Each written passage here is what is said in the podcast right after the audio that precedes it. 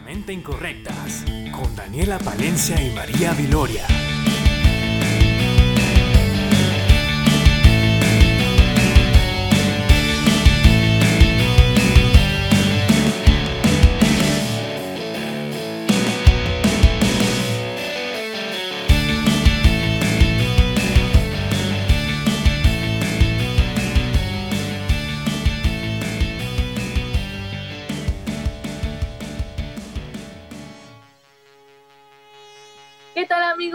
Bienvenidos a una nueva edición de Tácticamente Incorrectas. Hoy los recibo de gala, porque no es un día como cualquier otro. Hoy celebramos nuestra propia edición del Balón de Oro Femenino, dedicado a todas las atletas venezolanas que hacen vida en el exterior. Pero no podemos comenzar todavía sin darle la entrada, sin presentarla a mi amiga y compañera en toda esta travesía, María Viloria. ¿Cómo estás, Vilo? Hola, ¿qué tal, Dani? Muy feliz de estar nuevamente en Tácticamente Incorrectas, hablando de lo que más nos gusta, el fútbol femenino venezolano. Y qué mejor que hacerlo con esta dinámica que nos inventamos del balón de oro para reconocer a nuestras jugadoras en el exterior durante el año 2020. Un año muy extraño, sí, pero igual las venezolanas destacaron en sus diferentes ligas y hoy lo vamos a conversar pero no lo queríamos hacer solas. Así que tengo el placer de darle la bienvenida a dos invitados de lujo. Se los pedimos prestado a Reporte Femenino, que cumple tres años dando información del fútbol femenino venezolano. Y tengo el placer de presentar primero al juvenil de la casa, que ya lo conocen, a Fabricio Puzola, y después a una nueva invitada que tenemos a Valeria Rodríguez. ¿Cómo están muchachos? Hola Vilo, hola Dani, hola a todos los que escuchan tácticamente incorrectas, pues sí, vestidos de gala, en mi caso de gala por cuenta doble, porque venimos de la fiesta de los tres años de reporte femenino a la fiesta de la, gala del balón de oro de tácticamente incorrecta, con muchas ganas de exaltar lo que es la labor de las muchachas este año, exaltarlo porque ha sido un año complicado y a pesar de las complicaciones del año, eh, hubo fútbol y hubo fútbol de muy buen nivel. ajá, eso hay que reconocerlo, donde vayamos. Además, contento también de que nos acompañe Val, que a mi parecer es una de las, una de las jóvenes perlitas del, del equipo de trabajo con el que contamos en Reporte Femenino. Hola muchachos, ¿cómo están? Primero que nada, darle las gracias por la invitación y estoy contenta por estar por primera vez aquí con ustedes. Gracias a ti Valeria por estar con nosotros y bueno, ya Vilo lo dijo, no los había podido felicitar, así que de mi parte, felicitaciones nuevamente por la labor que llevan haciendo durante estos largos tres años y esperamos que sigan siendo muchos años más de fútbol femenino. Así que bueno, nos adentramos en el tema, Vilo tiene algo que explicarles. Y sí, como lo comenté en el episodio anterior, decidimos diseñar lo que es el balón de oro de tácticamente incorrectas, ojalá que lo hagamos por muchos años más, pero durante este año 2020 quisimos reconocer a las jugadoras que participaron en diferentes ligas del mundo. Y como lo comentó Fabricio, hubo participaciones muy destacadas. Y por eso quisimos invitarlos a ustedes, los oyentes, a participar en el voto de lo que sería el top final de las jugadoras. Y tenemos votaciones bastante interesantes, otras que me parece que eran bastante obvias. Pero bueno, quería agradecerles a todos ustedes por haber participado y sin dar más preámbulo a toda esta situación, la primera parte del episodio vamos a debatir sobre nuestros propios votos. Fabricio, te invito a empezar a decir tus tres votos del top 3 de venezolanas en el exterior el año 2020. Una decisión complicada, o sea, me costó bastante eh, definir los tres puestos, me costó definir quién se quedaba fuera, quién entraba, pero yo he decidido otorgarle de menos a más para darle emotividad a la cosa. Un punto a Paola Villamizar, tres puntos a Oriana Altuve y cinco para la reina del gol. Cinco puntos para Reina Valeria, ahora queremos conocer los tuyos. Bueno, como lo mencionaron anteriormente, este año en el 2020 hubo muy buen fútbol y para mí fue complicado escoger entre el primer y segundo lugar, pero bueno, a continuación les cuento cuáles fueron mis elegidos. En el primer lugar con cinco puntos está Deina Castellanos, en el segundo lugar con tres puntos Isaura Viso y en el tercer lugar con un punto Oriana Altuve. Valeria, desde que comenzó con nosotros, todo era pura risa. Y ahora que comenzó el programa, tiene una seriedad Sí, me puse seria. que no puede ser la misma persona. Está, está declarando como futbolista, Valeria. Está declarando Sí. como futbolista. Le falta decir, gracias a Dios por haberme invitado a ustedes a- a la gala. Yo siempre quise estar en este club. Gracias a Dios por la oportunidad y a mi familia por apoyarme. De cassette, la muchacha. Ay, Mi sueño de Es que niña era estar en tácticamente incorrectas. Gracias al deporte femenino que me permitió estar acá. Bueno, dentro de unos años, ¿quién quita que digan eso, no? Puede ser. Ya, volvamos a la seriedad, volvamos a la seriedad. Recuerdo que en el capítulo pasado las dos como que hablábamos tipo, ¿y será que nuestros votos van a ser iguales o no? Entonces como que lo dejamos ahí en expectativa sin asomarnos demasiado porque, ajá, nos conocemos los gustos y ya sabíamos por dónde iban los tiros. Mis votos son para Paola Villamizar en tercer puesto, Isaura Viso, segundo puesto y por supuesto Deina Castellanos en su primer puesto. Creo que nadie se lo podía quitar. Bueno, y por mi parte, eh, sí, es muy difícil que nosotros estemos de acuerdo, Dani. Estoy en eso sí estoy de acuerdo contigo.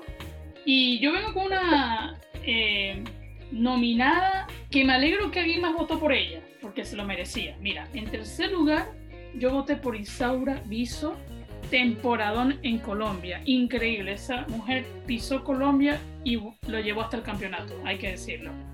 En segundo lugar, puse a una de las líderes del Sudamericano Sub-20 de la Vinotinto, Yerliane Moreno. Qué temporada, qué año de la Pantera. Es que tengo tanto que decir de ella que bueno, estuve a poco de ponerla en primer lugar, pero es que en el primer lugar tenía que estar Deina por todo lo que ha hecho en este segundo semestre del año y fue espectacular. La verdad que, como dijo Fabricio, difícil porque quedan muchos nombres afuera, pero bueno, ya eso lo vamos a ir debatiendo. Por lo menos, Fabri, eh, yo te pregunto, ¿qué haces votando por Oriana Altuve, por ejemplo, entendiendo cómo fue la temporada de ella en el 2019-2020 y ahora en este año pocos goles y ha tenido un inicio de temporada bastante negativo con el Betis? Lo primero que te quería resaltar, Vilo, era también esa satisfacción por ver a Isaura Viso, porque yo a Isaura Viso le resalto algo muy especial y es que ella estaba en China desde hace años sin tener certeza respecto a lo que iba a ser su futuro deportivo,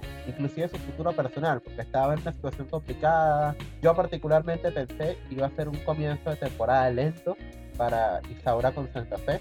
Y mira, pareciera que la chama no hubiese tenido nunca ningún momento de inactividad. O sea, Pero Fabri, yo te pregunté por Oriana Altuve, ¿qué pasa?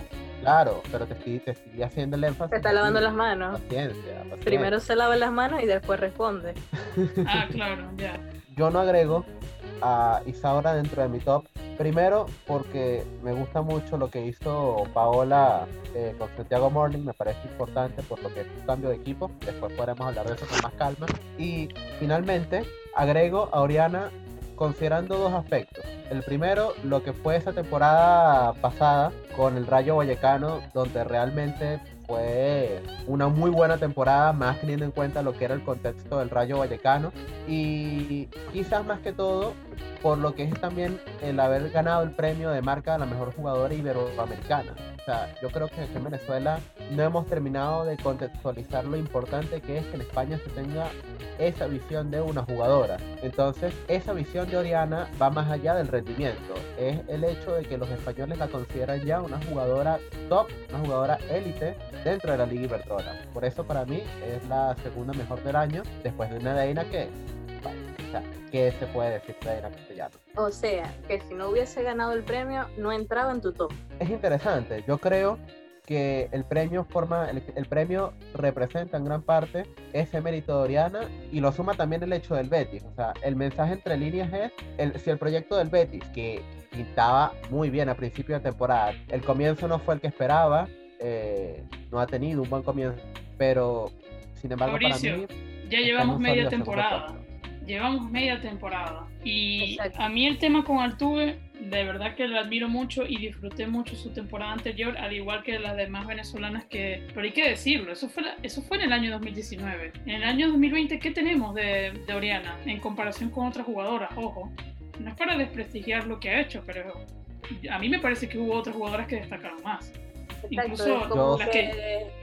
Este año para Oriana quizás no vino tan acompañado de los goles como nosotros esperábamos o de los rendimientos individuales que nosotros esperábamos de ella, pero me parece que simbólicamente eh, el hecho de que la gente en España tenga esa visión de ella va a valer mucho. Y bueno, Valeria también votó por Altuve, pero a diferencia de Fabri, eh, sí se decantó por, por Viso. Yo le di mi tercer lugar a Oriana Altuve, también por una de las razones que mencionaba Fabri y esa temporada 2019-2020 con el Rayo Vallecano y el reconocimiento que le da un diario deportivo tan prestigioso en España como lo es Marca y recibir el premio de la mejor jugadora iberoamericana no es cualquier cosa. También destacar que llegando al Betis ganó la Copa Andalucía fue la máxima goleadora y marcó goles en todos los partidos que disputó en esta copa. Por eso para mí, eh, Oriana Altuve tiene el tercer lugar. Creo que a diferencia de ustedes, eh, yo no la pensé mucho. Creo que simplemente los números hablaron por sí solos. Deina en primer puesto porque hace poco todo el mundo hablaba de que Deina no existía, básicamente pasaba de ser suplente. Sí, pasaba de ser suplente a ser más suplente. Eso era lo único que podía hacer ella en el Atlético. Y ahorita tuvo la oportunidad, la supo aprovechar, porque en aquel momento cuando llegó, este, no parecía la Deina que nosotros estábamos acostumbrados a ver. Pero creo que el año pasado y actualmente eh, ha encontrado su puesto en el Atlético. O sea, ya no es, podría ser Deina, ahora es Deina y el Atlético. Ya no venden solamente su figura porque es Deina, ahora venden su figura por su gol, por lo que está haciendo ella ahorita. Y creo que nada más eso, y en una liga tan competitiva como la española, eso la decantaría fácilmente en el primer puesto. Y, en un equipo como el Atlético. Que, ajá, no, no, es que estás llegando a un equipo donde no tienes tantas presiones o un equipo eh, de media tabla. Estás llegando a uno de los habituales candidatos a ganar la liga, uno de los habituales candidatos a ganar la Champions. Y estamos hablando de una chama que viene del fútbol universitario. Se hizo profesional el 2 de enero con su firma por el Atlético de Madrid. Entonces, está fuera del otro. Yo voy a decir algo muy polémico, muy polémico. A ver. A Deina le vino excelente la lamentable lesión de Charlie. Oye, sin duda.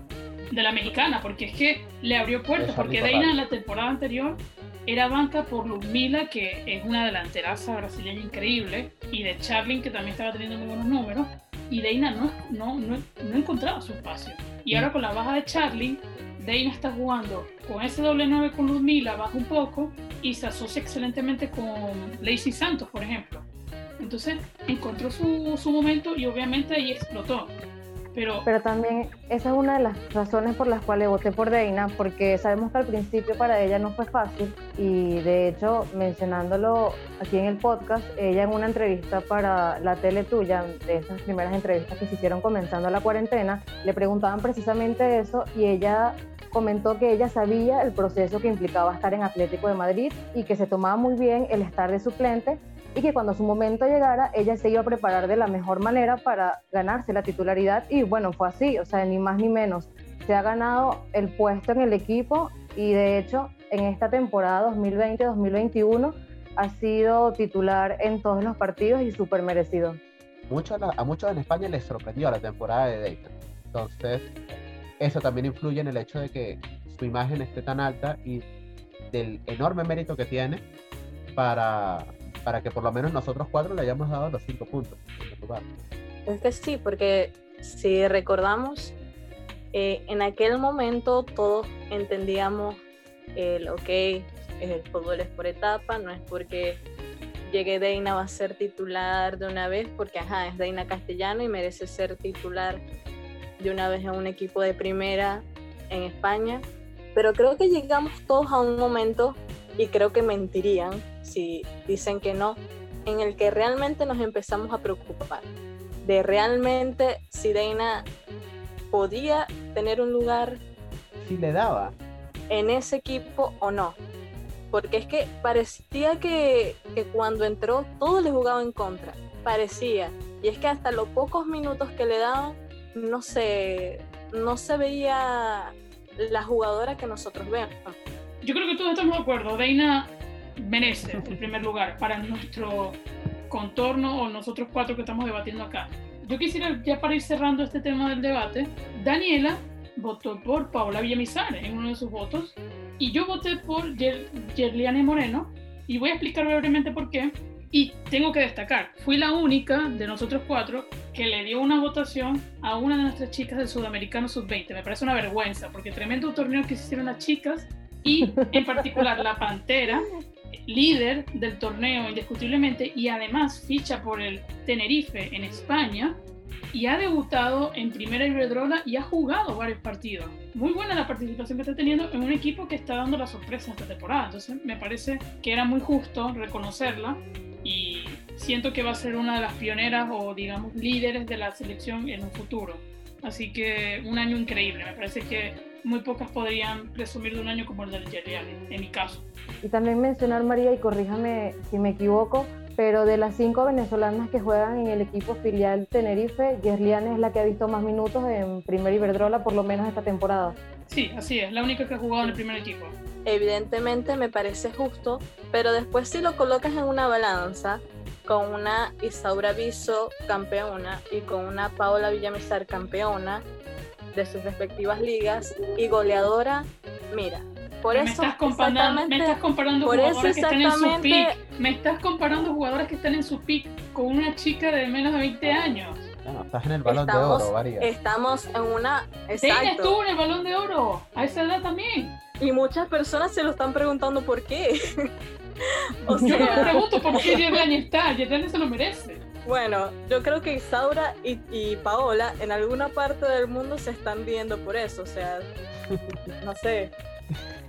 Mira, yo soy fanático de lo que ha hecho Yerliane y la temporada que está teniendo Tenerife en la Liga Iberdrola, eh, una locura. Están jugando muy bien, peleando por los puestos de arriba, eh, de verdad que para aplaudir. Y genial que Yerlian esté teniendo ese protagonismo allí, pero también cuando tú te pones a valorar lo que, en el caso de Daniel y mío, eh, lo que hizo Paola Villamizar, la transición del fútbol brasileño al fútbol chileno, que muchos dirán, bueno, no hay tanta transición, salió del Santos. Llegó un equipo que tiene dos años siendo campeón, fue su tercer campeonato seguido.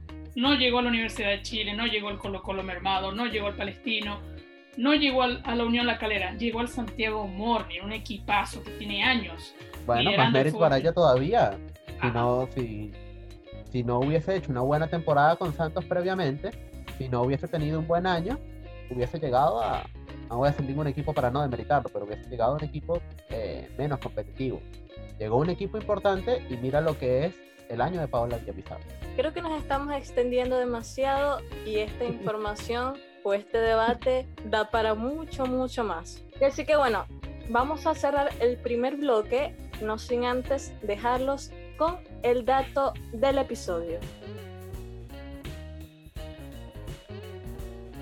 El dato destacado del episodio. El torneo de fútbol femenino en Venezuela, que estaba pautado para iniciarse este sábado 9 de enero, fue postergado por problemas ligados a la pandemia. Este lunes, los equipos participantes tendrán una reunión en la Federación Venezolana de Fútbol para definir los últimos detalles de cara al arranque del campeonato. Recordemos que el torneo venezolano debe definir un campeón antes del mes de febrero, que nos represente en la Copa Libertadores de América. El dato destacado del episodio. Continuamos con el segundo bloque de tácticamente incorrectas. Y como lo dijimos en el episodio pasado, queríamos que tú participes. Y como fieles oyentes participaron, invitamos a dos personas que son fieles tácticamente a que nos cuenten sus votos. Bienvenidos Elbert Armas y Luis Vilches. Reciban un cordial saludo. Muchísimas gracias a Daniela Palencia y a María Viloria para participar y comentar en mi votación esta gala del Balón de Oro de Tácticamente Incorrectas. Bueno, sobre la votación, lo que consideré fue el año 2020, que ya sabemos todos fue un año que se modificó todo producto de la, de la pandemia.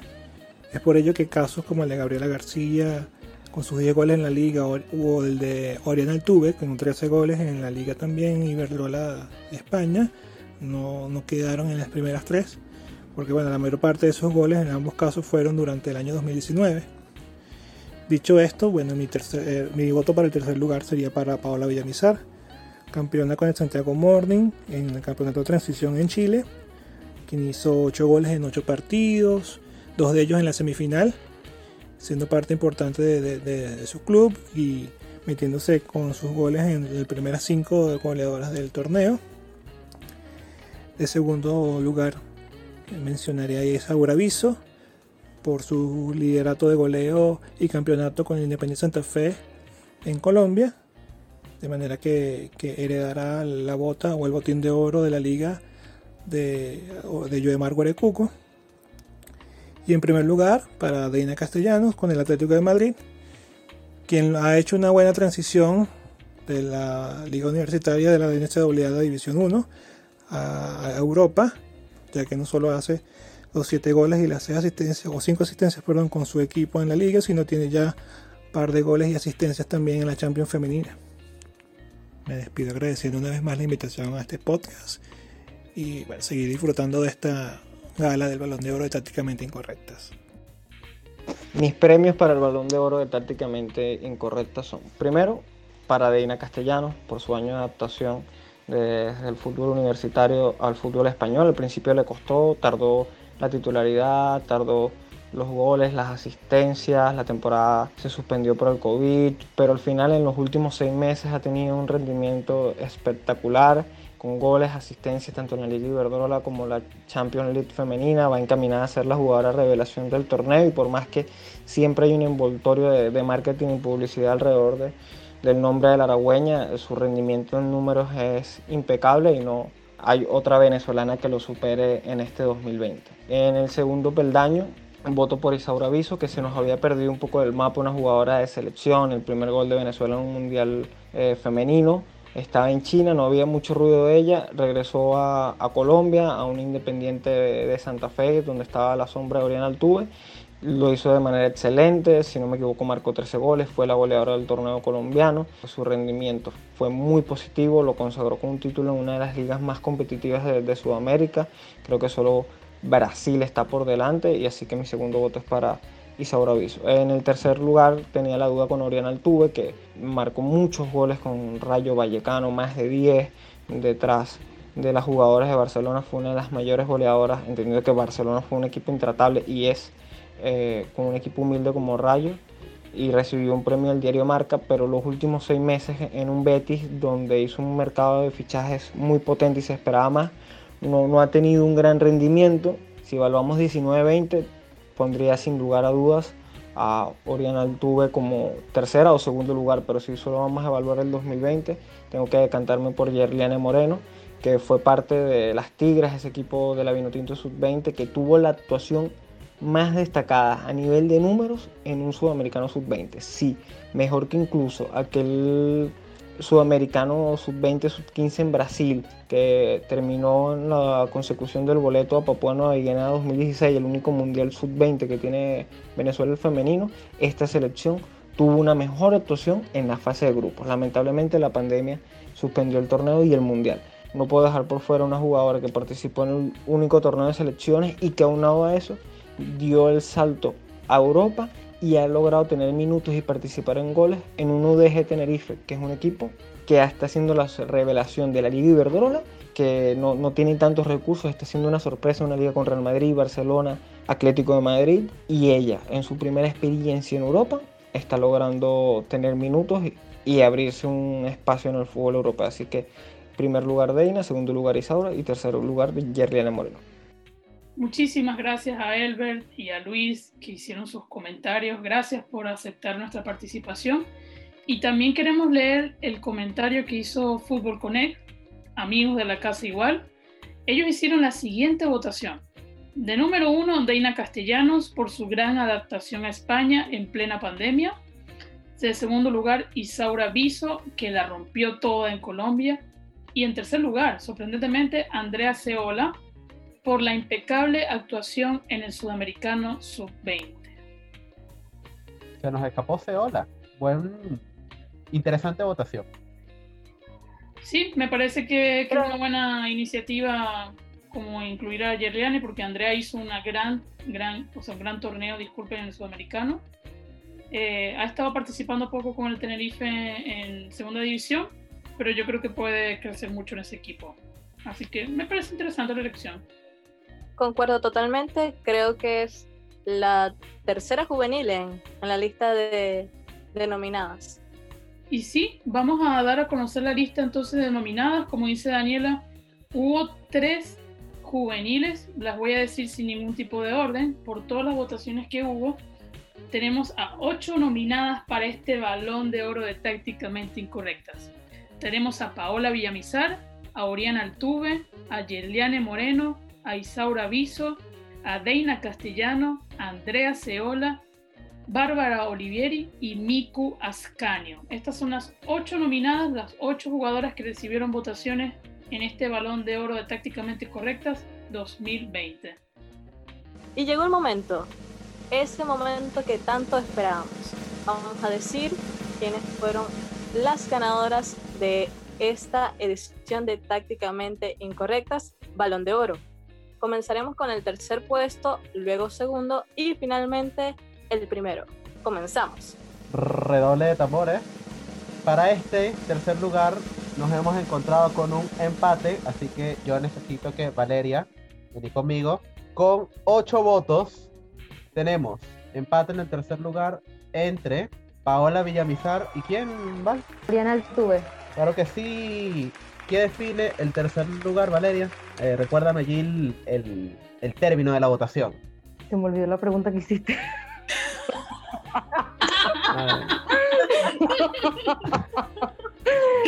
Disculpa, Fabri, ¿la puedes repetir? Te, estaba preguntando que por qué. Es mejor pedir permiso, pedir perdón te estaba preguntando por qué queda Paola de tercera y por qué Altuve quedó Esto es en vivo, señores, en vivo. Bueno, Fabri, te cuento que Paola Villamizar queda en el tercer lugar porque una de las personas que votó para este balón de oro la colocó en el primer lugar con cinco puntos. Por ende, ella quedaría en el tercer lugar y Oriana Altuve quedaría en el cuarto lugar. Meritorio temporada para las dos. Aplauso para Paola y para Oriana Altuve. Empataje en el tercer lugar, un aplauso para Paola Villamizar, que se queda con el tercer lugar de este balón de oro de tácticamente incorrecto. Y ahora despegamos al segundo lugar, y es que nuestra segunda candidata, el segundo lugar del balón de oro, este balón de plata se lo lleva Isaura Viso, top goleadora en Colombia, con 22 puntos, total diferencia, y estaba súper claro que se llevaba el segundo lugar temporadón de Isaura Viso que llega a tierras colombianas y la dominó completamente, incluso llevándose el título con Santa Fe. Excelente temporada, la felicitamos desde acá de Tácticamente Incorrectas. Muy bien, Isaura. Y bueno, llegó el momento de anunciar a la ganadora. Creo que no hay objeciones, al menos de este equipo. Todos los votaron.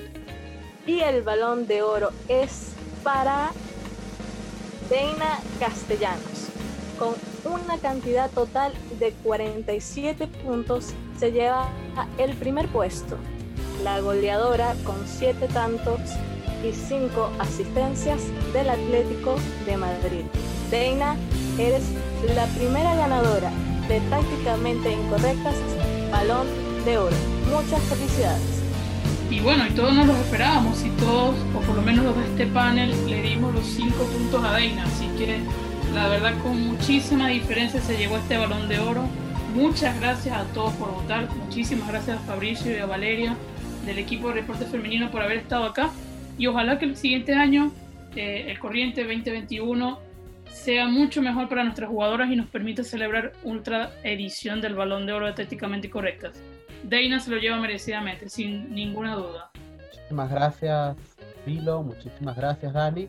La verdad, contento, orgulloso por haberlas acompañado, por haber visto lo que nos traen estas muchachas. Y con confianza, que viene un 2021 con muchísimas más actuaciones para resaltar. Eh, se acerca también la Copa América, se acercan muchas cosas emocionantes. Bueno, allí vamos a estar. Agradecido con ustedes por la invitación yo le voy a dejar el pase a Valeria, espero que no declare como futbolista. Eh, ya le dio las gracias a Dios y al podcast por el estado. Eh, pero gracias, muchachas, gracias, que fue un ratico bastante chévere. Gracias a Fabri por la invitación y a las muchachas por hacerme sentir cómoda en el podcast. De verdad, muy merecido a todos los lugares, a todas las que estuvieron nominadas y espero estar en la próxima edición. Fabri, Val, eh, un placer estar con ustedes aquí en esta, en esta edición del Balón de Oro de Tácticamente Incorrectas. Recuerden que esta es su casa, pueden venir cuando sea y cuando quieran.